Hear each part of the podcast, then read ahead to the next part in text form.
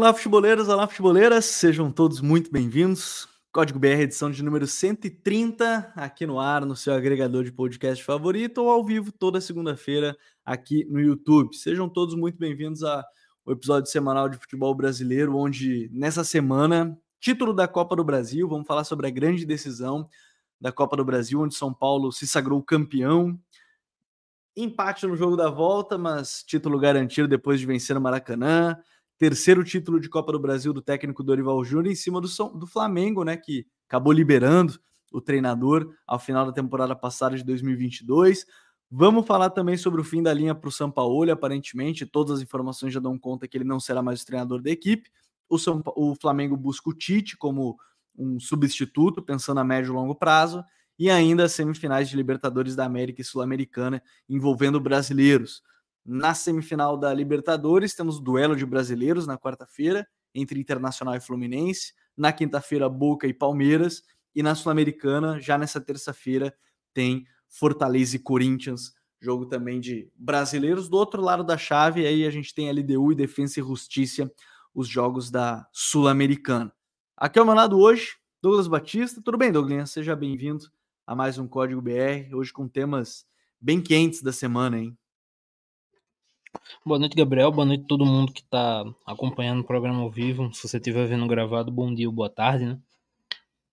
E um título que. Um jogo né, de 90 minutos. Não vou nem pegar os 180, mas acho que os 90. Que deixaram muito claro sobre. Deixaram atuações, né, situações muito claras sobre o trabalho dos dois técnicos da capacidade do Dorival em se adaptarem e ler situações importantes no, no jogo do São Paulo, além dessa capacidade em desenvolver os jogadores, ao São Paulo e no Flamengo, que entra no que a gente falou semana passada, né? Que às vezes tenta fazer coisas demais em momentos que talvez não devesse. Ontem ele mudou muito a equipe, é, até em método de jogar. E assim, muita gente elogiando o Flamengo, dizendo que a atuação surpreendeu. Eu até entendo que o Flamengo jogou melhor. Em compensação, é, eu acho que teve muito a ver com o nervosismo do São Paulo durante a partida.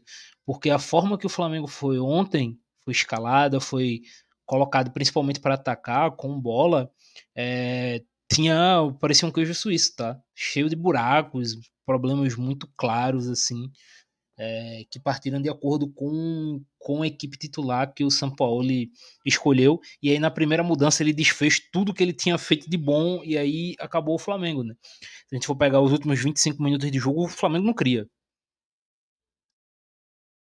É, e assim, é, a gente pega essa decisão. Eu, eu fecho muito contigo, Douglas, quando tu fala que é, eu até, até gostei da escalação inicial do, do Flamengo. Achei interessante a ideia do Gerson ali mais pelo lado direito, fazendo algo parecido que foi o Nestor é, do São Paulo, partindo para dentro, abrindo mais o corredor. Acho que ali gerou algumas vantagens, mas até depois não entendi por que o, o São Paulo tirou o Gerson daquela função, botou o Luiz Araújo e o time parou de, de criar. E o São Paulo, é, acho que o primeiro tempo inteiro foi um primeiro tempo mais tenso da decisão. Imagino que aí no intervalo a gente tenha visto um Dorival e, e os jogadores entendendo o que estava acontecendo e tudo mais. O gol no final acho, do primeiro tempo, logo depois de sofrer, deu uma ajudada. Né? O time sofre o gol mais ou menos aos 40 e aos 46, 47 consegue empatar. Então, acho que é importante entender entender isso, que eu acho que ajudou bastante a não ir mais nervoso ainda para o vestiário. Mas é, depois, o, o, segundo tempo é um jogo meio que não tem nada, né? É um segundo tempo não tem muitas. Tem uma grande chance do São Paulo no contra-ataque, que o Michel Araújo dribla uns cinco jogadores e o, o Lucas trata de driblar uns outros três né, em arrancada, e aí a bola vai para o pé do Luciano, que até me pareceu um pouco pênalti, mas enfim, né, nem entro nesse mérito. E, e no final dos contos, eu não fecho muito com o que o São Paulo falou, que o, que o Flamengo foi superior em três dos quatro tempos. É, ele tirou, com exceção, ele colocou o primeiro tempo do, no Maracanã. Mas eu acho que o São Paulo é merecido porque o São Paulo fez uma campanha irretocável, de passagem, né? Eliminou Palmeiras, eliminou Corinthians, ganha da equipe do Flamengo. E, e, e, eu acho que no final das contas a, a tensão de uma decisão para um grupo que ainda não tinha vencido esse, esse título com São Paulo, toda a pressão. Acho que aí foi se dissipando com, com o decorrer do segundo tempo, né? Sim, totalmente. É, eu acho que a gente tem que começar a discutir essa final como como a equipe do Flamengo entrou para o jogo, né? O São Paulo sem nenhuma mudança, então é, sem muitas surpresas, né? Do que o Dorival imaginava, do que o Dorival ia colocar em campo. E era esperado. Em compensação, o São Paulo mudou muito o Flamengo. É, e aí a gente não precisa nem falar em termos de peças, né, Gabriel? Mas em termos de posicionamento. Ele colocou o Gerson aberto pelo mais aberto pelo lado esquerdo. Ele acho que foi a única mudança ativamente, né? Foi a saída do Gabriel e a entrada do Arrascaeta e a saída do Vitor Hugo e a entrada do Thiago Maia. Claro, o Rossi também, mas eu não vou nem considerar. É, de linha foi isso. É, mas em campo, né, em posicionamento, tiveram algumas mudanças. O Flamengo passou a defender em 4-4-2, com Arrascaeta e Pedro, e aí pressionava com Bruno Henrique na esquerda, Gerson na direita e os dois volantes, principalmente o Thiago Maia, saltando muito né, para pressionar na saída de bola de São Paulo, o que deu muito efeito. O Flamengo pressionou bem no primeiro tempo, é, fazendo com que o São Paulo tentasse muita bola longa para o Caleri. E aí fazer o destaque de um cara que. É porque o, o lance final dele fica na cabeça, né? Os dois últimos lances foi um passe que ele erra e uma confusão que ele causa, que depois que ele causa essa confusão, basicamente não tem jogo. Mas o Fabrício Bruno ganhou muito duelo pro Caleri ontem, principalmente nesse jogo direto, bola longa. Ele ganhou muita bola pelo alto em cima do, do Caleri. E aí o Flamengo recuperava a bola e tentava criar. É, então a pressão funcionou muito bem nessa forma que o, que o São Paulo escalou a equipe. E o Gerson pelo lado direito de ataque causou muito desconforto para a defesa de São Paulo. Apesar do Gerson não estar uhum. em um grande momento, o Gerson, como um armador, ele atraía muito o Caio para dentro e dava o, o corredor para o Wesley atacar. O Wesley atacou muito a linha de fundo. É, a grande questão aqui é que o Wesley errou muito ontem. O Wesley errou, acho que até em excesso. Ele recebeu muita bola sozinho na linha de fundo, atacando a linha de fundo, e às vezes fazia um cruzamento meio desesperado, um cruzamento muito, cruzamento muito errados. Mas em termos de estratégia funcionou. Foi, foi bem inteligente da parte de São Paulo. Em compensação, tudo que ele acertou do lado direito, né, Gabriel? A gente pode dizer que ele errou, acho que em dobro do lado contrário. Sim. Porque assim, a gente automaticamente durante o, jogo, o Flamengo né, ontem mudou a sua saída de bola. Sim, o Flamengo mudou a sua saída de bola. Ele colocou o Ayrton Lucas para fazer a saída de três com os zagueiros. E aí a gente tinha o Fabrício Bruno na direita, o Léo Pereira pelo centro e o Ayrton pelo lado esquerdo. Só que essa saída em três, um, você mata a principal qualidade do, do Ayrton Lucas, que é a sua chegada, a sua, a sua potência ofensiva, né, o volume de jogo ofensivo que ele cria. Então você já perde um jogador muito importante que o Flamengo teve ao longo da temporada. E você é, limita o cara que vem sendo o melhor jogador do Flamengo, que é o Bruno Henrique, porque o Bruno Henrique passou por conta disso, o Bruno Henrique teve que ficar muito aberto. Bruno Henrique recebeu a bola muito aberto ontem no primeiro tempo, muito colado à linha lateral. Um dos poucos momentos que o Bruno Henrique desgarra da linha e vai para o centro, ele faz o gol, né? É, então, essa forma de. essa saída de jogo, essa fixada que ele deu no Ayrton Lucas, matou completamente o lado esquerdo do Flamengo.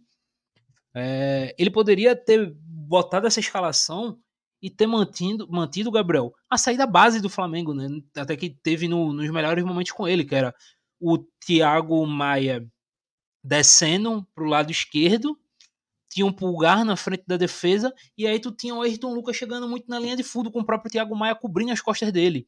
E aí você tinha o, Bruno Henrique mais centralizado. É, me parecia um, mais lógico a se fazer. Só que essa saída em três de São Paulo complicou o Flamengo. E apesar dos pesares, apesar do, do Wesley chegando bem pelo lado direito, apesar do Flamengo estar tá pressionando bem, eu senti que o Flamengo estava muito lento, Gabriel, para chegar no último terço do campo, para chegar próximo ao gol de São Paulo. O Flamengo estava muito lento, estava demorando para transitar da sua defesa para defesa de São Paulo. E isso influenciou no Flamengo não ter criado tantas chances, apesar do volume de jogo que teve. É, e aí depois entra muito nisso que a gente falou do segundo tempo que, que não se conseguiu se manter. Acho que as trocas do Sampaoli nenhuma surtiu efeito, nenhuma surtiu assim efeito que ele imaginava. É, aí você arrisca o Gabigol, você arrisca o Everton Ribeiro, e arrisca, eu digo, porque ele demorou até para colocar o Gabigol, e, e, e, fica essa, essa decisão. Mas eu quero falar sobre isso daqui a pouquinho, sobre esse, esse final de trabalho de São Paulo, porque o próprio, segundo informações do GE, disse no vestiário pós-derrota pós que os jogadores não souberam aproveitá-lo e ele não soube aproveitar os jogadores. Eu vou querer entrar nesse, nesse ponto depois. Mas eu quero começar falando também é, muito sobre esse trabalho do Dorival, Douglas, que não sei se hoje ele já ele não é mais, mas ele foi por um bom período, principalmente no período que ele ficou mais tempo parado, bastante subestimado como treinador. Eu não sei em que momento que se transformou o Dorival num, num treinador ultrapassado ou algo nesse sentido mas eu sempre tive a impressão que não era o caso do, do Dorival. É, o trabalho dele no Santos, o último, que ele ficou quase três anos, ele, ele não ganhou uma Copa do Brasil porque o Nilson perde um gol embaixo da trave na Vila, quando tá 1 a 0 né? E depois perde nos pênaltis, e aí no Allianz Parque para o Palmeiras. Então é algo, não vou dizer que é normal, mas é algo que poderia acontecer. Então é do jogo. Talvez a, a ótica daquele trabalho fosse diferente. Se ele tivesse conquistado, seria a segunda Copa do Brasil é, com o Santos, inclusive. Ele conquistou uma em 2010, conquistaria outra em 2015, né, com, com o time. Aí ele ficou um período, ele, ele teve questões familiares, né, que ele ficou um período parado. Ele tratou de um câncer, inclusive, né, ficou um período parado. Voltou no Ceará, voltou no Atlético, depois Ceará. Fez um bom trabalho no Ceará. O Ceará se perdeu depois da saída dele se perdeu completamente, veio o rebaixamento, inclusive, em 2022. O trabalho estava sendo muito bom no Ceará. E aí chega no, no Flamengo, grande conquista, é, Libertadores Copa do Brasil para um time que estava muito mal do Paulo Souza, muito mal do Paulo Souza. Ele não fez o feijão do arroz, feijão com arroz. Apesar de ser bom o feijão com arroz, ele não fez feijão com arroz nesse time. Ele, ele tem muito trabalho envolvido para conseguir aqueles títulos. E o que mais me surpreende, e é por isso que eu coloco como subestimado, ele ficou cinco meses de desempregado. Ele ficou cinco meses desempregado entre dezembro, que não renovou o seu contrato com, com o Flamengo, e o, e o São Paulo buscar ele. E nesse meio tempo, o Santos buscou vários treinadores, mas isso o Andrés Rueda disse que não ia ter o Dorival mais como treinador. O Corinthians, de novo, com todo respeito ao trabalho do Fernando Lázaro, mas apostou no Lázaro, depois enfim, buscou o Cuca, é, não, não sabia para onde ia ir, e outros times, assim, então, é, por isso que eu coloco como subestimado, porque que, que e a seleção brasileira, que eu achava que poderia ser um bom nome naquele momento, é, já queriam fazer uma transição com o, com o Ancelotti, ele já poderia estar no seu nono mês de trabalho e ter uma comunicação até mais aberta nesse sentido. É, de novo, nada contra o trabalho do Diniz, é, foi uma bela escolha, mas, de novo, estava livre, o Dorival estava livre, simplesmente estava livre. O CBF até se livraria de um problema que é toda a convocação. Agora o Diniz sofre a pressão de ah, porque convocou do time tal, enfim. É, mas é um, é um treinador que ainda é subestimado. Talvez a palavra seja assim, ele ainda é um pouco subestimado, mesmo pelos bons trabalhos que ele tem recente e, e por um bom tempo que ele trabalhou, né? Completamente. E é engraçado, né, Gabriel? Porque a gente fala muito do. Se falou muito do Dorival ter feito um feijão com arroz, né? Tu citou isso. Mas assim, esse trabalho dele no São Paulo é um trabalho extremamente autoral. E uhum. é bom destacar isso falando os motivos, né? É, a gente tem, de forma generalizada, autoral, um trabalho que a gente considera normalmente, né? É, autoral, um trabalho muito relacionado à estética. Né? A gente vê algo esteticamente agradável na, na ótica de cada um e considera algo autoral. Só que, e que cara, define o treinador, né? Assim, a gente olha e diz: não, esse time é um time do Dorival, é um time do Senna, é um time do Diniz, enfim. É, só que assim, se você for olhar tudo que o Dorival fez, cara, tem uma assinatura gigantesca dele nesse trabalho de São Paulo. Porque vamos lá, ele ativamente altera três jogadores de posição do que jogam normalmente, jogaram normalmente. O Nestor, né, que eh, foi formado como um, como um volante, como um meio-campista, passou a atuar como esse meio aberto. O próprio Wellington Rato, inclusive, quando o Dorival chega aqui, a gente apostava no Rato crescendo com o Dorival, mas crescendo com ele como segundo atacante. o Dorival colocou o rato aberto pelo lado direito. E talvez a mudança mais é, impressionante nesse caso, que foi a mudança do Alisson, né? Que a carreira toda como extremo, e aí o Dorival faz ele virar um bom volante.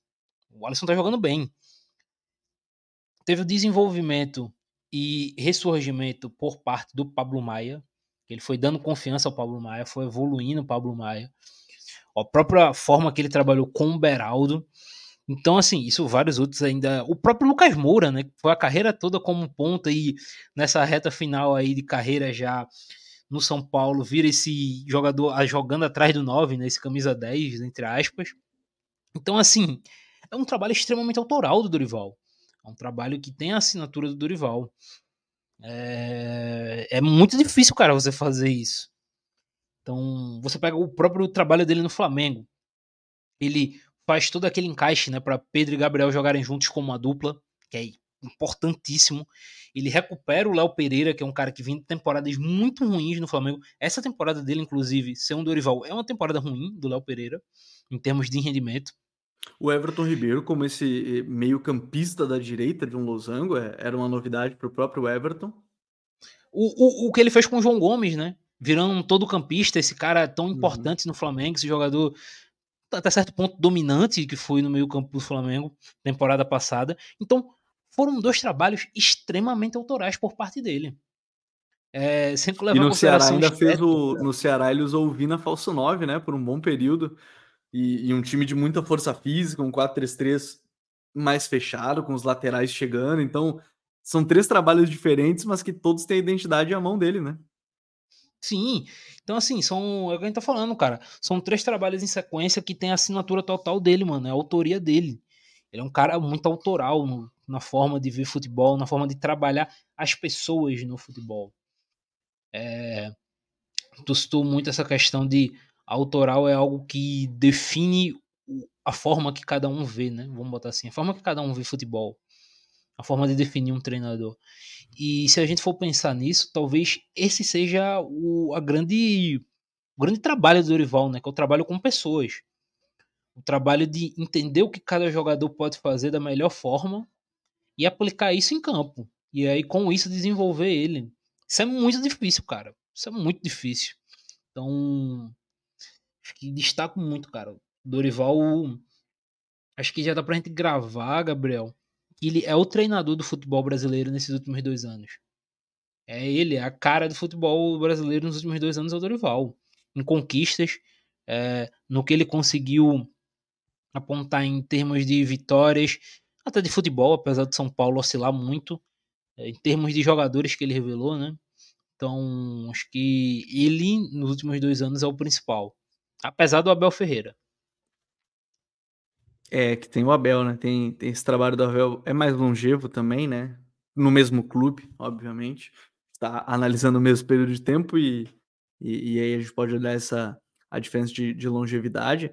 E, e, uma coisa que me agrada muito do, do Dorival, é, talvez até porque ele entende bem o modus operandi aqui do futebol brasileiro, é, você percebe como ele tenta, a todo custo, o melhor do que ele já tem ali, né? Não sai pedindo um monte de contratação. É óbvio que quando ele chega, o São Paulo não tinha Rames, não tinha Lucas e não tinha o Pato, se eu não me engano. É, e não tinha o Pato. É, claro que ele não ia negar a contratação de nenhum deles, mas é interessante que nenhum desses clubes no Flamengo foi assim também. Ele não pede a contratação, ele vai com o que tem, óbvio.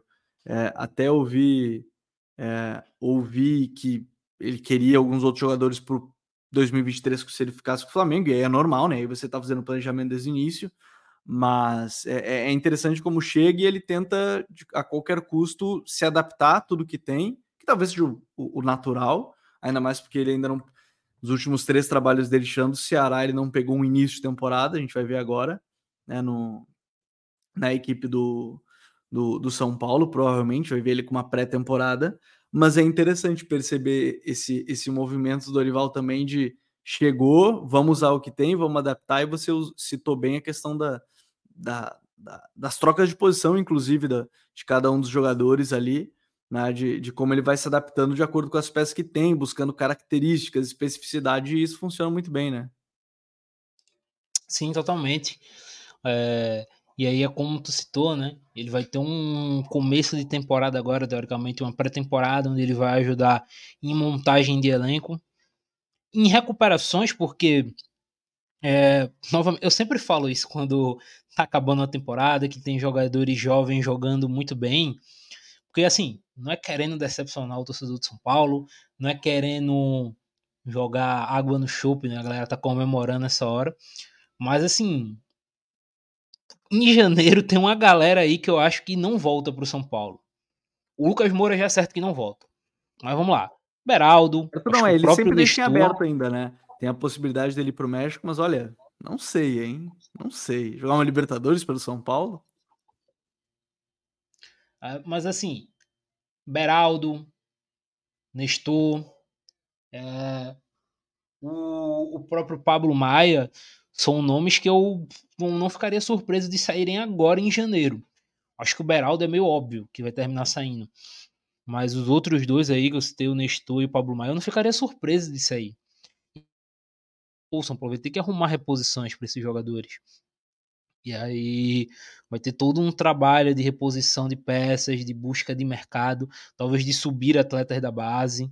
Então, tudo isso são coisas que você tem um cara como o Dorival que tem essa capacidade de encontrar soluções em elencos mais curtos ou a curto prazo é importante.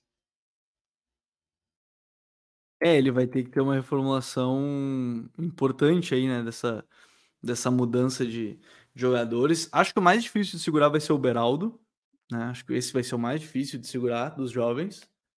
E quase que é um se vire para eles, né? É... Mas eu, eu, eu, tô curioso, porque agora realmente vai ser um, um momento também de refocar no brasileiro. Acho que a queda de desempenho ficou muito claro por causa disso. Mas a, a, acho que no final das contas é, vai ser um momento para entender o elenco e já também planejar a próxima temporada, né? Afinal de contas, São Paulo vai para Libertadores ano que vem. Vai ter que pensar, vai ter o Rames, por exemplo, vai ter que, de repente, mais encaixado, mais adaptado ao futebol brasileiro, com uma pré-temporada. Talvez seja bem, bem interessante. E aí, do outro lado, Douglas, quero falar desse, nessa questão do trabalho São Paulo. vou começar pela frase dele, né? É, vocês não souberam me aproveitar e eu não soube aproveitá-los, mostra que o Flamengo não sabe muito bem o que quer com o treinador. E eu, eu peguei muito. O, o Gabi ele falou pós-jogo. Perguntaram para ele se São Paulo ainda tinha cara do Flamengo e tal. Ele falou: não, tem, é um treinador ofensivo, gosta de ter a bola, é, mas talvez não fosse exatamente isso que precisava, né? E, e, e eu costumo dizer, por exemplo, no Flamengo, nesse time mais vencedor, não estou comparando o tamanho de clube aqui, antes que que me entendam errado, num clube do tamanho do Real Madrid, é, talvez do Bayern, Barcelona, primeira coisa é que você precisa gerir bem um elenco. Primeira coisa. Antes de você pensar o seu modelo de jogo acima de tudo, é que o Barcelona até entende que se coloca o, o, o, o modelo de jogo às vezes acima de, de qualquer outra coisa, mas enfim. É, se você não tem uma gestão de elenco, você não dura muito tempo. É, o Sampaoli parece que tentou colocar todo o custo que ele imaginava e, em nenhum momento teve diálogo com os jogadores. Acho que essa frase final aí de que eu não soube aproveitá-los e vocês não souberam aproveitar, acho que diz muito sobre esse trabalho dele. É, e deixa muito claro também, Gabriel, na minha mente, que. Vamos lá, aquela primeira coletiva do São Paulo em que ele fala que ia se adaptar aos jogadores também não passou de sabe, não passou da teoria. Porque o que a gente viu em campo foi completamente diferente, né? O São Paulo tentando impor suas ideias a um elenco que, por característica, não se enquadra nisso. É um elenco que, por característica dos seus principais jogadores, das suas principais estrelas, pedia talvez o oposto. Não totalmente o oposto, mas boa parte de coisas diferentes. E isso terminou influenciando. Eu acabei de falar aqui, cara ele no, no, jogo mais importante do Flamengo no ano, né? Desse final da temporada, né? Do ano não, porque o Flamengo jogou o Mundial no começo do ano. Mas assim, nesse final, no jogo mais importante desse final de temporada, ele colocou o Ayrton Lucas na base e deixou o Bruno Henrique muito colado na linha lateral, cara. E isso vai completamente contra o que os jogadores, sabe, a característica principal desses jogadores. E talvez fosse a única coisa que ele devia permanecer no trabalho do Vitor Pereira era essa, né? O Vitor Pereira transformou o Ayrton Lucas no artilheiro. Lá como um ponto. Sim. A única coisa que ele poderia aproveitar, ele não aproveitou. Sim, exatamente. Então, essa, essa questão dele. E aí, vamos trazer a parte do autoral pro negativo. A gente acabou de falar do, do autoral do, do Dorival. O São Paulo ele sempre tenta fazer um trabalho autoral de colocar a forma que ele vê futebol de forma muito. Não sei de qual, qual seria a palavra ideal, mas de forma total a sua forma de, de ver futebol nas suas equipes. E às vezes não precisa disso, às vezes tem que se adaptar mais, às vezes tem que entender mais o contexto. É muito ortodoxo. Ele tentou né? fazer isso. Muito obrigado, essa é a palavra. De forma muito ortodoxa. Isso gerou um choque muito grande nesse time do Flamengo. Muito grande. E aí foi, complicou o trabalho dele. Às vezes você ser mais paliativo, ser um cara que tenta entender mais as situações que você está inserido, é, facilita. E é engraçado, né, Gabriel? Porque a gente consegue ver isso em todos os treinadores que deram errado no Flamengo e todos que deram certo. Pós Jorge uhum. Jesus. Uhum. Os que deram certo, Rogério Ceni tentou se adaptar dentro do que tinha. O Dorival se adaptou dentro do que tinha. O Renato que foi melhor do que todos os estrangeiros pós Jorge Jesus, tentou se adaptar ao que tinha, enquanto Domenech, enquanto São Paulo, enquanto Paulo Souza tentaram colocar de forma muito bruta as suas ideias. E aí tinha um, foi uma ruptura muito grande. Terminava sendo uma ruptura muito grande. E isso influenciou diretamente é, no rendimento do Flamengo é, essa, essa busca, assim, e você pode ver, não é necessariamente porque, ah, o, o São Paulo quer um jogo de posição muito ortodoxo, mas, cara, até a gente pode falar que sim, mas se a gente parar para pensar, na verdade, diz mais respeito a atribuições das características. Acabou de falar, você pode ter um, um ataque ali onde é, vai ter um cara bem aberto para receber, como foi, o trabalho do Ceni foi muito isso, né? ele tinha, só que ele fazia. O, o Bruno Henrique, naquele momento, daquele momento da carreira, conseguia fazer mais isso, mas aí você tinha o Felipe Luiz construindo, não era o Ayrton Lucas, uma diferença bem clara de jogadores em termos de características ali. Se você colocasse o Ayrton Lucas mais aberto, o Bruno Henrique como um segundo atacante, praticamente, próximo do 9, é... em ataque, você podia ter o que ele fez no jogo contra o Flamengo agora, contra o São Paulo agora. Pode ter um falso ponta, o Gerson vai vir para dentro, porque ele tem o Wesley, que é realmente fisicamente que vai chegar sempre. Mas ele quis atribuir várias coisas que não faziam muito sentido, desde o Arrascaeta colado próximo do ataque. O Arrascaeta tem que ter liberdade para circular. O Everton Ribeiro colado em uma situação, em uma zona do campo, enfim. É... E aí entra na questão do Tite, que muita gente falou, e que por algum motivo estão demonizando o Tite, chamando de retranqueiro e que não vai dar certo. Eu vejo muito pelo contrário. Se o Flamengo traz o Tite, o Flamengo está trazendo um treinador para com esse elenco. Não sei se esse vai ter que algumas peças, obviamente, reformular. Mas é, a gente está falando de um treinador que pode transformar o Flamengo de novo, botar o time no topo, assim, porque é um treinador do. É o melhor treinador brasileiro que, que temos, né, né, Douglas? É o melhor treinador brasileiro com dois degraus de vantagem para o segundo. Não tem muito que questionar aí. É, o Flamengo ele vai estar tá trazendo um melhor nome disponível. Com folga. É, e vai ser um treinador que vai comandar, eu não vou dizer uma reformulação completa, mas vai comandar algumas reformulações. O Flamengo ele vai precisar de mudanças muito óbvias, por exemplo, no, na sua zaga. O Flamengo ele vai precisar para a próxima temporada, e aí o Tite pode ajudar nisso, né? É, encontrar uma referência defensiva. O Davi, acho que num curto período de tempo conseguiu ser essa referência, mas já, já não vai ficar nessa temporada.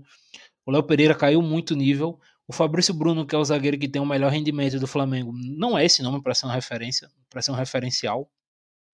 Da mesma forma que a gente passa para o lado direito do Flamengo, é, o Wesley aponta ser um bom lateral, mas ainda oscila muito para o nível que o Flamengo precisa. É, o próprio Mateuzinho ainda é um incógnita por lesão e o Varela não vai acontecer. Então, a gente pode imaginar o Flamengo trazendo, no mínimo, na minha visão, três peças para a defesa. No e mínimo. ano eleitoral. Ano eleitoral, o Flamengo vai dar um all-in contratação. Vai. E aí, vamos lá. É isso aí que a gente falou. Eu considero três peças de defesa. E aí, independente do que, do que for acontecer, o Flamengo, eu vejo pelo menos, tentando emular um jogador, trazer um jogador para emular o que foi o João Gomes, esse cara mais dominante uhum. fisicamente, que consegue percorrer distâncias dentro de campo, cobrir um espaço grande dentro de campo. E um cara para ser reserva ou revezar com a Rascaeta, cara, no meio campo. Então, eu vejo o Flamengo fazendo pelo menos cinco grandes investimentos. É, provavelmente, provavelmente vai, vai de novo no Nico de la Cruz, vai tentar.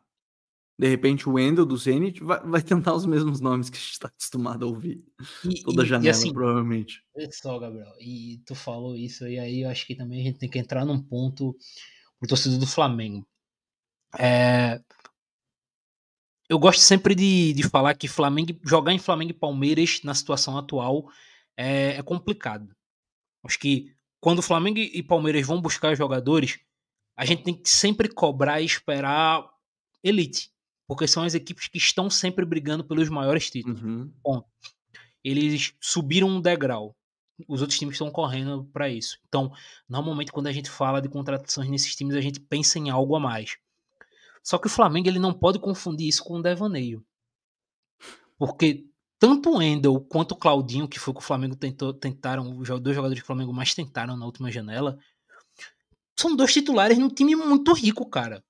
E aí o Flamengo acertou tudo com o Endel, chegou com o Zenit e o Zenit. Cara, eu quero 25 milhões de euros. Acabou. O Flamengo confundiu um sonho, uma vontade com um devaneio e aí terminou perdendo tempo.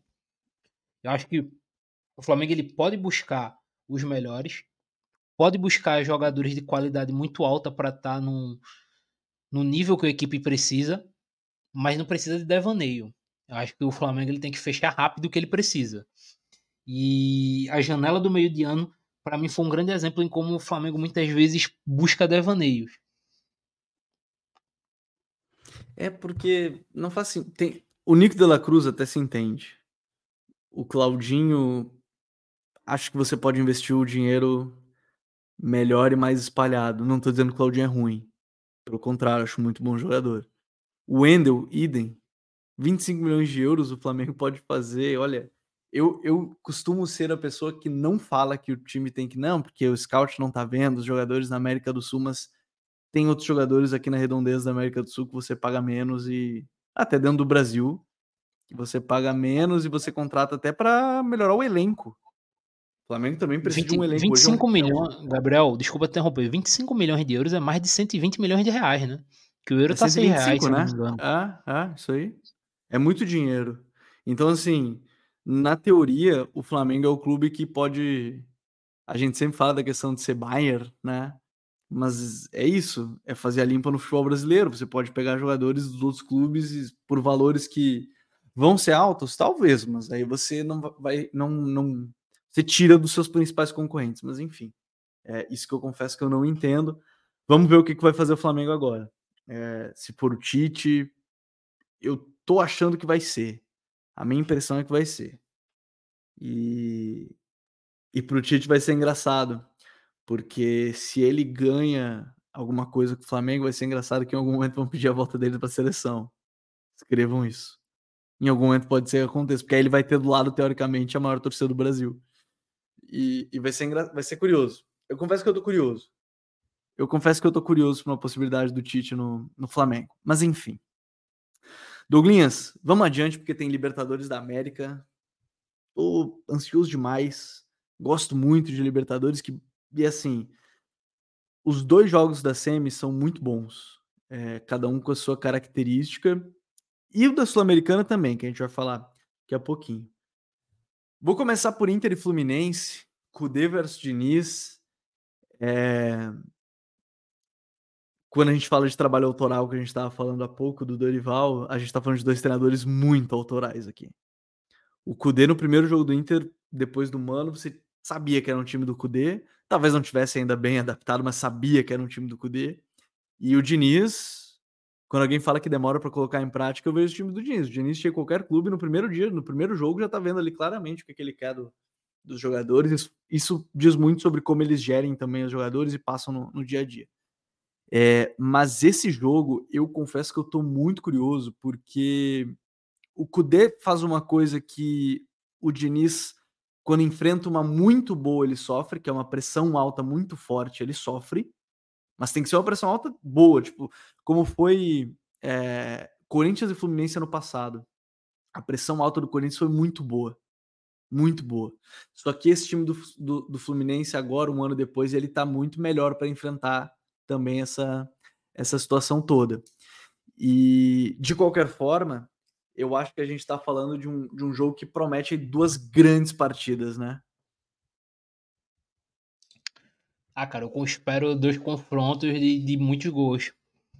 Eu acho que as duas defesas não vão conseguir sustentar o poder de fogo que tanto o Inter quanto o Fluminense tem. Acho que são dois times de muito poder de fogo. Dois times que, ao seu modo, conseguem criar bem. E isso vai gerar algumas chances. É, como tu falou, o Inter é um time que pressiona muito né, nesse 4-1-3-2 do Cudê. E o Fluminense tem tido essa dificuldade em, em sair, em superar a pressão. Em compensação, se o, Inter, se o Fluminense consegue superar essa primeira linha, essas duas primeiras uhum. linhas do Inter, pro Inter correr para trás, isso é complicado. Sim. Principalmente com, com o John Kennedy no nível que tá. Tá jogando muito bem. Então. Eu até são... tenho curiosidade dessa escalação. Tem muita gente falando que vai com o John Kennedy e Cano, como vem nos últimos jogos, né? Esse 4-4-2. Por outro lado, tem gente que diz que vai o Alexander, né? Para reforçar o meio. Eu acho que essa escalação também pode ditar muito, né? O Alexander para ajudar a sair da pressão seria uma ótima para o Fluminense, né? É, ter ele junto do Marcelo ali, né? Pelo lado, pelo lado esquerdo. Uhum. Então, faria o Fluminense ganhar alguns metros também. Uh, mas acho que é isso. Acho que o. E depois do, do com o Fluminense é, estabelecido em campo de ataque, a transição ofensiva do Inter com Alan Patrick lançando o Ener Valência, olha, com a defesa do Fluminense alta, meu amigo, o Ener, eu acho que o Ener Valência ele tem vantagem total contra Nino e Felipe Melo. Uhum. Contra, contra o Marlon, nem tanto. Mas dependendo de como for a zaga ali. Contra o Nino, ele tem vantagem completa para mim. Total vantagem contra o Nino. Eu diria que mais com o Felipe Melo, mas sim, acho que com os dois. De maneira geral, com os dois. Com os dois, então ele tem vantagem total. Então, essa transição ofensiva do Inter vai, vai pesar muito nesse jogo. É, mas vai ser um jogo que. É aquilo, a gente vai ter que falar o óbvio, vai ter que ser clichê. Vai ser um jogo definido na pressão do Inter. E como o Fluminense vai superar essa pressão. Se vai conseguir superar essa pressão. É o que vai definir. É, é o talvez o, o, principal. Se a gente fala de. O, o ponto-chave do autoral, né? Que é o que a gente fala. Quando você fala em Diniz, a primeira coisa que a gente pensa no Diniz, a saída de bola do Diniz, das uhum. equipes dele. E quando se fala no Kudê, a primeira coisa que a gente fala, a pressão, a pressão alta. É, é, por isso que eu tô muito que... ansioso por esse jogo. Acho que são duas coisas que se é, não que o não que o Diniz não queira pressionar e não que o Cudê não tente sair jogando curto, mas são coisas que cada um quer muito claro que são antagônicas assim pro jogo, especificamente para esse jogo, né? É, a gente vai ter que, aí como eu disse, Gabriel, a gente vai ter que ser no clichê. Hein? O jogo vai ser definido nessa faixa ali. Vai ser basicamente definido ali num nos primeiros 35 metros de campo do, do, Fluminense, né? Que é a saída do Fluminense pressão do Inter. O jogo vai ser definido ali. É, se o Fluminense, se o Diniz encontrar alternativas que ele tem buscado sempre, não. O Diniz bus busca muito alternar a forma de sair jogando. Esse ano a gente já falou aqui algumas vezes, né? Inclusive tentando sair jogando com bolas longas, né? Mais nessa temporada do que comparado nos seus outros trabalhos, até no próprio Fluminense para tentar sair da pressão com mais qualidade. É, e como o Kudê vai conseguir encaixar seus jogadores. Eu tô curioso também para ver a escalação do Inter, Gabriel.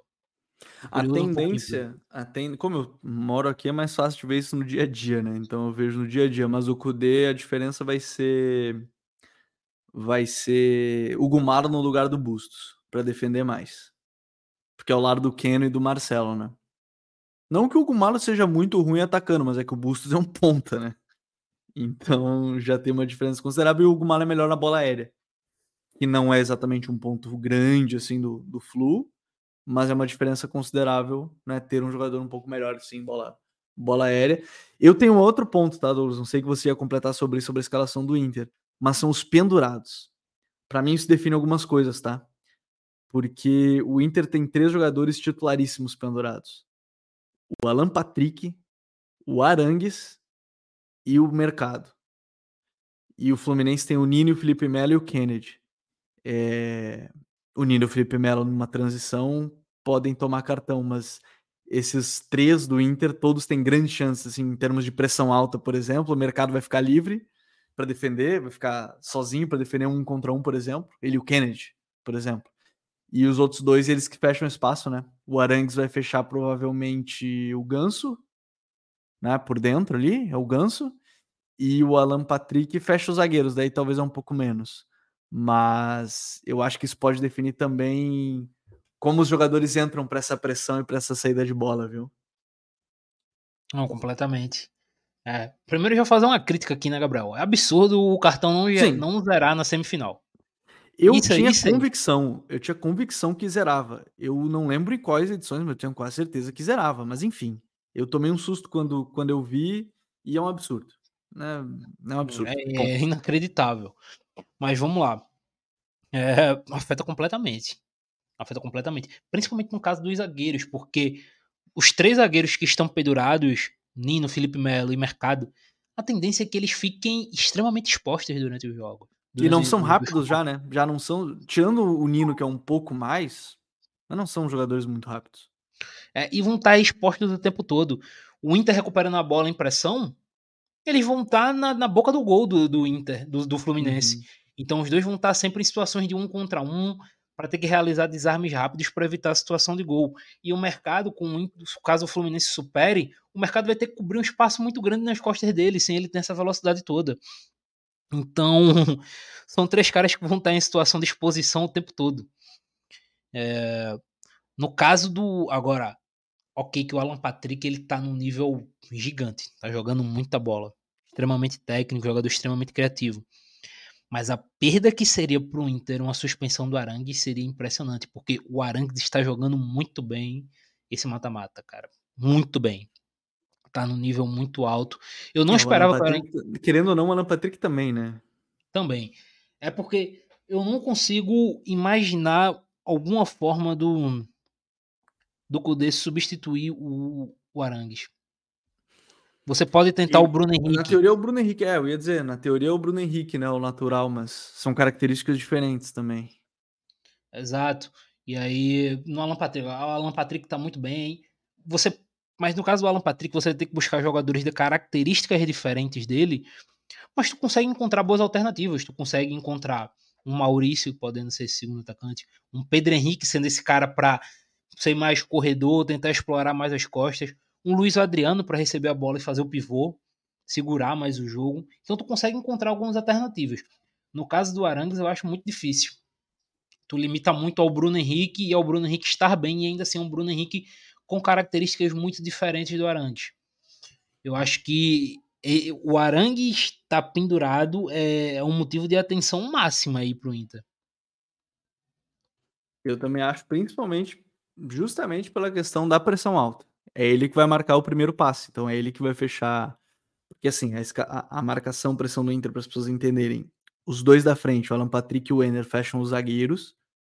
Esse adiantado, né? No caso, o Arangues, ele fecha o primeiro volante, esse passe.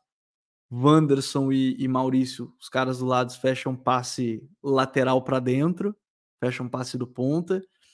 Enfim, quase que se torna um jogo de encaixe. E aí o Johnny fazendo um para-brisa, como eles gostam de dizer, né? Um para o cara sai de um lado para o outro sendo só basicamente cobertura defensiva. É...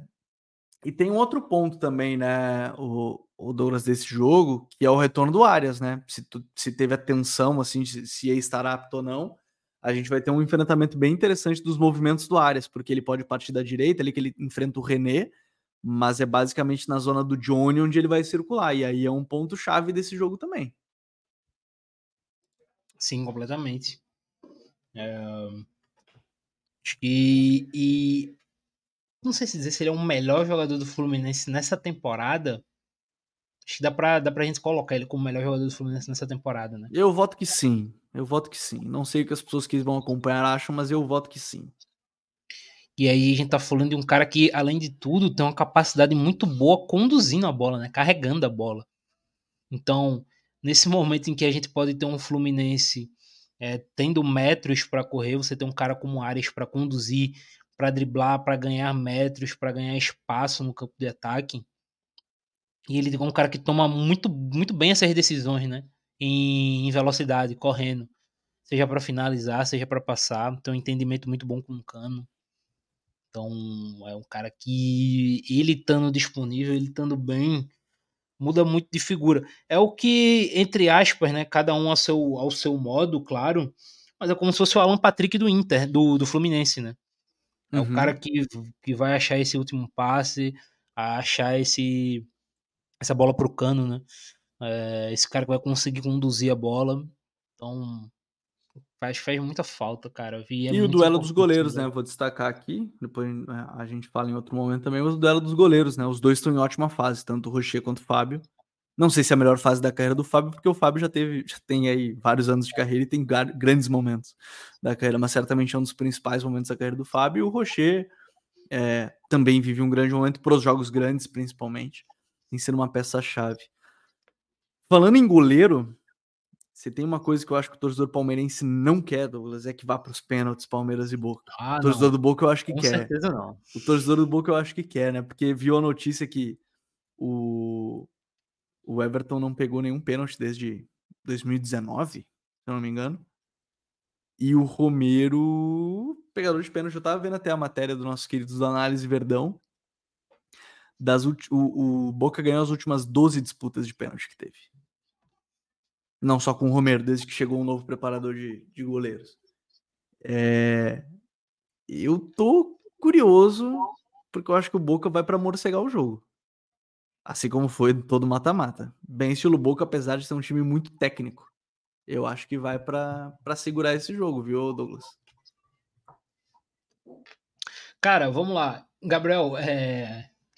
eu, o que eu imagino é, do confronto entre Fluminense e Inter, eu espero completamente o oposto de, de Palmeiras e Boca. Eu acho que nós vamos ter quatro grandes confrontos, mas vão ser dois confrontos de trocação franca no, no Inter e Fluminense. Em compensação, no Palmeiras e Boca, você tem dois confrontos extremamente amarrados. Extremamente amarrados. Jogos de pouquíssimos gols. Pouquíssimos gols. Uh, o, o, Boca ele tem a questão Cavani, né? Que ainda não, não explodiu como se esperava nesses primeiros jogos. Normal, acho que ele vai explodir em algum momento. O Boca espera que ele exploda em algum momento. Mas o Boca ele não vem na melhor fase, né? Sobre o comando Almiron. Uhum. O Boca ele cresceu muito quando ali na, quando começou o mata-mata, né, que chegou o próprio Cavani, a equipe do Almiron engatou uma sequência jogando muito bem, mas justamente a partir do jogo com o Racing, o Boca caiu muito o nível de atuação. E aí preocupa, porque vai coincidir justamente com o momento de maior alta do Palmeiras na temporada, né? O Palmeiras cresceu muito nos últimos jogos mesmo que venha de uma derrota no Campeonato Brasileiro para o Grêmio, o Palmeiras cresceu. O Palmeiras hoje, dá para dizer que o Palmeiras briga em duas frentes de título, que eu não imaginava, inclusive. Dá para dizer que hoje o Palmeiras briga em duas frentes de título, do Brasileiro e da Libertadores. E aí você coincide com a retomada muito boa do Rafael Veiga, uma tomada muito boa de, de, de temporada. Em compensação, o Palmeiras ele tem o, o desfalque máximo, né? Que é não vai ter o Dudu. Não vai ter o Dudu. Você não ter o Dudu para esse jogo, não ter um cara que. O Abel tá sofrendo é... para achar o cara ali pra, pra posição, inclusive, né? Testou o Arthur. O Arthur foi muito mal ali pelo lado esquerdo, que eu imaginava que já era meio. Não óbvio, mas me parecia que ia ser claro que ia acontecer. É, então assim você perde também a sua garantia de criação, né? Porque o Dudu ele é um cara que cria muitas chances de gol, dá muitas assistências normalmente. Então, o Palmeiras ele não, não, não vai encontrar um jogador para substituir ele, né? A altura, não agora. Então, você ter, você não ter um jogador desse calibre, que é um jogador também acostumado a esses grandes momentos, para um jogo contra, para um confronto contra o Boca, é, sabe, é meio chato. Mas eu imagino dois jogos extremamente amarrados. Pouquíssimos gols. Para quem não curte, para quem falou isso, jogo... Tu falou isso em, em Palmeiras e Deportivo Pereira, deu um 4 a 0 no primeiro jogo, né? Mas acho que esse, esse tá tudo certo. Esse que tem mais cara. Ah, cara, é que um, um tinha um quinteiro, o outro tinha um rorro na zaga, né? Vamos ter um Não dá pra de... acertar todos. Não dá pra é. acertar todos. Mas eu acho que é isso, cara. Acho que vai ser dois confrontos. Pra quem não curte jogo 0 a 0 1 a 0 miado, você provavelmente não vai curtir. Você vai achar dois confrontos meio chatos. Até. Mas assim. Não pode falar, pode falar, pode terminar. Não, mas assim, no aspecto tático, prometem ser dois jogaços, porque vão ter que ter muitos ajustes, tanto do, tanto do Almiron quanto do Abel. Inclusive, já deixa aqui. Vou ficar muito surpreso se o Almiron não for com três zagueiros contra o Palmeiras. E até sobre isso que eu queria tocar, viu, Douglas? Que é justamente o, o ponto da, do sistema do Almiron, que varia, né? Pode ser com três zagueiros, pode ser com linha de quatro. Acho que vai com três zagueiros também para fechar uma linha de cinco. É, que o Abel sabe armar pressão ou pelo menos indução de erro para o adversário em saída, né? E, e, o time do Boca tem um pouquinho esse problema, né? Em, em, em saída de bola talvez seja esse o caminho para o Palmeiras, já que não tem a qualidade individual do Dudu, apostar nesse jogo mais físico, né? Sim, sim, sim. É... A tentar apostar mais no físico, principalmente eu estou curioso para ver como é que ele vai formar o ataque com o Rony, né? O Rony vai jogar, ponto. O Rony é titular mas como é que ele vai tentar armar o resto do ataque? Ele vai tentar o Flaco Lopes para tentar receber uma bola longa ou uma bola aérea, para receber até o jogo de costas, tentar essa criação dele, ou ele vai tentar uma dupla Rony e Hendrick, tendo mais velocidade, sendo jogadores que o Hendrick conduz bem a bola, né? Cara que joga mais é, mais enfiado no ataque, né? O Flaco ele termina voltando muito. Então, como qual a qual vai ser a escolha do Abel. E aí, Gabriel, a gente tem que fazer um o debate aqui de uma escolha que ele vai ter que fazer no meio campo. Hum. Eu acho que ele vai entrar com o Richard Rios de titular. Jogador grande, jogador forte, jogador para esse confronto mesmo, para esse tipo de jogo. Eu acho que eu vejo uma possibilidade do Rios começar jogando. E aí ele vai tentar menino Zé Rafael e Rios? Não sei. Mas eu acho que o Rios começa. É um bom ponto. É um bom ponto. O Hendrick, eu acho que ele deu a última chance no jogo contra o Grêmio para ver se o Hendrick poderia ser o 9. Que o Rony não estava tão bem, mas não vai apostar para esse jogo ele, não vai apostar no Hendrick, né? Então, acho que vai com vai com o Rony. E, e talvez o grande ponto para a partida seja algo que a gente já falou aqui, que o Palmeiras sabe que é proteger a entrada da área? Como vai defender essa zona onde o Boca tem vários meio-campistas de boa qualidade também para chegar ali naquele setor, né? É, e um, acho que um detalhe que a gente tem que colocar, Gabriel, até pegando até o gancho do Rios, né? O Boca do Almiron, ele tem uma dificuldade grande em progredir nessa primeira construção, uhum. nessa saída de bola. Então, talvez você tenha um Rios para pressionar a saída de bola do Palmeiras, ou, perdão, pressionar a saída de bola do Boca, dificultar ainda mais, tirar é, o máximo de velocidade que o Boca possa ter na saída para conseguir recuperar a bola, pode ser uma chave. Pode ser uma chave que o Palmeiras vai botar. Você ter ali o Rios pressionando os meio-campistas, é, tentando tirar esse espaço, eu acho que eu consigo enxergar esse isso acontecendo. Porque, vamos lá, o, os zagueiros do Boca, a linha defensiva, né, contando o goleiro, é, você tem apenas um Rojo, né, que se destaca bem com a bola, os demais não, não tem tanta qualidade assim. Então você consegue ter Rony e Flaco ou Hendrick conseguindo fazer essa primeira pressão. Você tem um Veiga por ali. Então você talvez colocar também um Rios, que é esse jogador talhado para essa pressão. O próprio Zé Rafael faz muito bem isso. É, pode ser um, um fator chave para o Palmeiras. É, eu tô, tô por esse ponto também. Acho que aí a gente tem um, uma questão chave para as partidas que o meio da semana vai nos dizer, vai nos vai nos mostrar. Eu quero botar aqui um asterisco só para esse podcast, como você sabe, ele é ao vivo. Eu até comentava que a gente poderia começar a gravação dele com o Vasco no Z4 e terminar ela com o Vasco fora. O Vasco venceu o América Mineiro por 1 a 0 está fora do Z4 depois de três vitórias seguidas. Segue esse adendo ao podcast, já que é ao vivo e, e muita gente acompanha também ele, ele ao vivo. E para fechar, Douglas, vamos falar dessa Sul-Americana. Fortaleza e Corinthians, Voivoda e Luxemburgo. É... Apesar do, do, do, elenco mais caro do Corinthians, é, o time que está jogando mais, obviamente, é o Fortaleza, que é a melhor campanha do retorno, junto com o Vasco, inclusive. É um trabalho muito consolidado, é um trabalho muito forte da equipe do, do Voivoda. E, e o time do Corinthians, depois daqueles 11 jogos de invencibilidade, que tinham algumas coisas boas, outras nem tanto, era um time que também venceu muito jogo por uh, não acaso, mas venceu aos trancos e barrancos. É, é o melhor momento do.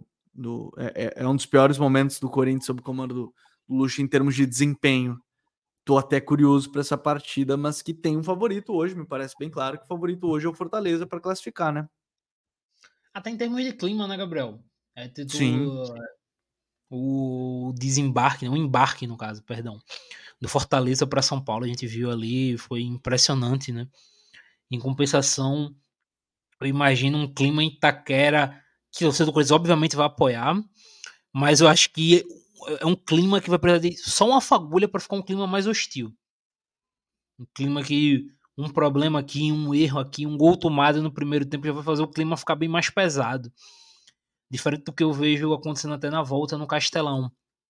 Então, uhum. até em termos de clima, me parece muito mais favorável para o Fortaleza, que vem vivendo um ótimo momento, né? Me falando aqui, cara, o Voivoda, como eu falei, um amigo meu brinca falando que o Voivoda é o melhor técnico da história do segundo turno do Brasileirão. Sempre que vira o turno, acabou as 19 primeiras rodadas, o Voivoda vira uma máquina. O Fortaleza começa a ganhar jogo de forma doidada. A gente até postou sobre isso e muito torcedor do Fortaleza brincou também, falou a hora que ele conseguir equilibrar os dois turnos, ele briga pelo título. Então, assim, é, é o grande momento do Fortaleza, tá com o Caio Alexandre numa fase assim, esplendorosa. Um dos melhores cinco do, do futebol brasileiro hoje, dá pra dizer, sim, talvez. Sim. Tá no nível muito alto. O Lucheiro marcou, acho que. Eu posso até estar enganado na estatística, mas são quatro gols nos últimos cinco jogos, se eu não me engano, é isso. Então voltou ao grande momento, né? Ele teve, ele começou muito bem a temporada e oscilou junto com a equipe, caiu e agora voltou de novo. E aquilo, é um, é um matador, um cara de qualidade muito boa que volta a jogar bem no momento mais importante da temporada. É a hora que o Fortaleza precisava dele. Ele cresceu. Então, vai vai vai um, vamos ter teoricamente, acredito eu, um Fortaleza num, num nível melhor, Fortaleza mais favorito, mas é aquilo. Os jogadores mais preparados para decidir estão do outro lado. Eu não consigo apostar terminantemente contra uma equipe que tem Renato Augusto. Não adianta. O Renato joga, o Renato tá em campo, eu já fico meio, pô. A gente sabe do que ele é capaz, um cara que precisa de pouquíssimo para ser decisivo, pouquíssimo. Então, é, eu acho que ele em si é o que equilibra esse confronto. E tem uma, mas tem, tem uma coisa, eu acho que sim, isso que tu falou, acho que é muito verdade. E, e quem diria, entre aspas, que o Corinthians cairia de desempenho vendendo o seu atacante mais decisivo na temporada, né? Que era o, que era o Roger Guedes. É, e vendeu tantos outros jogadores no meio da, da janela. Mas o, o, o problema para o Corinthians é que Fortaleza tem. A principal característica do Fortaleza, a gente está falando sobre características de time hoje também. A principal característica do Fortaleza é um problema para o Corinthians, né? A verticalidade, jogo rápido, força física. É, todos os problemas que o Corinthians tem, o Luxemburgo já falou em várias entrevistas, né? Que o time não tem Ele não usou esses termos, mas é, o time não aguentava manter o ritmo por tantos jogos seguidos, por exemplo. Então, Fortaleza, teoricamente, tem. É o, é o veneno para esse time do Corinthians hoje, né? É, 100%. E o Fortaleza, ele, é, ele tem a estatística engraçada no brasileiro, né, Gabriel? Que é o time que depois que faz um gol, vira um trator, né? O Fortaleza, ele tem Sim. essa estatística. Sempre que o Fortaleza sai na frente e marca um gol, ele normalmente desembesta a marcar muitos gols. Inclusive, é um, se eu não me engano, posso estar tá falando besteira, é o melhor ataque do Brasil no ano, né? Ou é o segundo melhor ataque do Brasil no ano. É... Tava ele e o Sport disputando, acho que ele eles já passaram o Sport, tem o melhor ataque do Brasil no ano, do Fortaleza. E é muito disso, cara. É um time que quando faz um gol, eles desembestam, começam a pressionar e começam a fazer gol em bloco. E isso para um confronto de mata-mata, para um jogo tão importante assim. É... E num Corinthians que tá num momento de confiança baixa, é, é o pior tipo de adversário que tu pode enfrentar. Pior tipo de adversário que você pode enfrentar. Uma desligada, o Fortaleza vai desembestar fazer gol. Assim, eu não tô dizendo, até pra galera não interpretar mal, não tô dizendo que o Fortaleza vai fazer 4 a 0 no Corinthians. Eu tô dizendo assim que o Fortaleza fez um gol, ele vai começar a pressionar e começar a criar chances em bloco. Porque é assim que esse time atua. É, eles eles usam muito bem essa chave da mentalidade, né, Gabriel? Porque o momento do gol, é, ele é o momento que mais a gente enxerga uma diferença de mentalidade, porque a equipe que toma o gol automaticamente abaixa, né? Você fica menos confiante, você fica mais tenso, enquanto a equipe que toma gol, naturalmente ela ganha mais confiança, ela fica mais empolgada. E o Fortaleza acho que ele fica empolgado até demais. E aí ele acaba criando essa quantidade de chances aí. E aí é o pior tipo de adversário para o Corinthians. É o pior tipo de adversário, com uma equipe que, principalmente no começo dos jogos, começa muito mal, né? Corinthians tem começado muito mal seus jogos. E isso tudo vai. Vai ser colocado à prova, né? É, para um jogo de mata-matas, talvez o. A chave geralmente é diferente, né? Os times geralmente também pensam muito sobre sobre a partida, mas é um confronto também que eu tô bem curioso, que começa nessa terça-feira. É o primeiro dos jogos que a gente analisou hoje da, das semifinais. O primeiro é esse, é entre, entre Fortaleza e, e Corinthians que a gente vai, vai ficar de olho. Douglas, passada a régua, semifinais de Libertadores, semifinais de Sul-Americana, título da Copa do Brasil.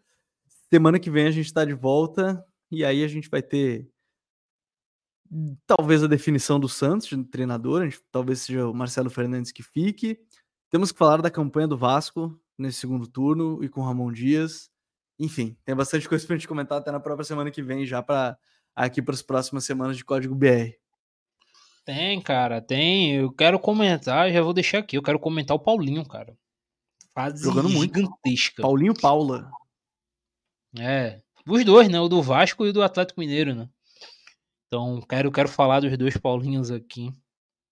É, é isso, né, cara? Campeonato, uma loucura o campeonato brasileiro.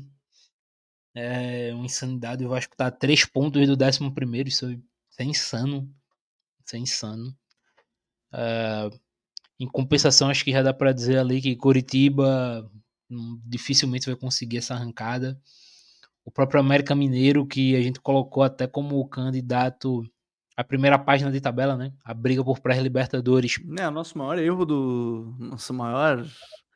Maior da, tava olhando até esses dias, é, eu acho que é o que mais a gente mais acabou errando. Então, tô, tô bem atento para essa reta final do Campeonato Brasileiro. A gente tem uma disputa de, de título aberto. São sete pontos. Pro Palmeiras é pouquíssimo. E aí, o que Vai ter texto no site, mas a gente, eu também trago essa aqui para o código BR, se for possível. O trabalho do Pedro Caixinha no Red Bull Bragantino é impressionante, cara. Muito Hoje bom. o Red Bull Bragantino teria vaga direta na Libertadores. Então, assim, impressionante. E é um trabalho muito legal de acompanhar. O Douglas já falou, né? Vai falar sobre sobre em breve. Então, fiquem atentos ao site alfuturi.com E eu não posso terminar esse episódio sem avisar que a gente já lançou o curso Analista 2.0, Prática e Tendências da Análise no Futebol. Para você que quer aprender mais sobre dados, métricas, as novas ferramentas, quer entender sobre a função dos analistas hoje em dia, ainda vai ter estudo de caso. Clica aqui no link na descrição desse vídeo ou nesse episódio podcast. A gente é, aproveita que é lançamento, o preço está mais baixo e as aulas vão ser muito boas, são aulas ao vivo, ficam gravadas depois para quem quiser assistir. Analista 2.0, prática e tendências da análise no futebol. E aí você pode se inscrever no curso. Douglas, até semana que vem, meu parceiro. Até semana que vem, cara. Sempre um prazer estando aqui. É, e é isso, não vou falar muito mais na despedida, não, que toda semana eu faço uma despedida muito bonita e toda outra semana eu tô aqui. Então, só, só tchau. Então, valeu, Douglas. Valeu a todos que nos acompanharam em mais um Código BR, o podcast semanal de futebol brasileiro aqui do Futuri. A gente volta na próxima segunda-feira. Um grande abraço a todos. Até a próxima. Valeu. Tchau.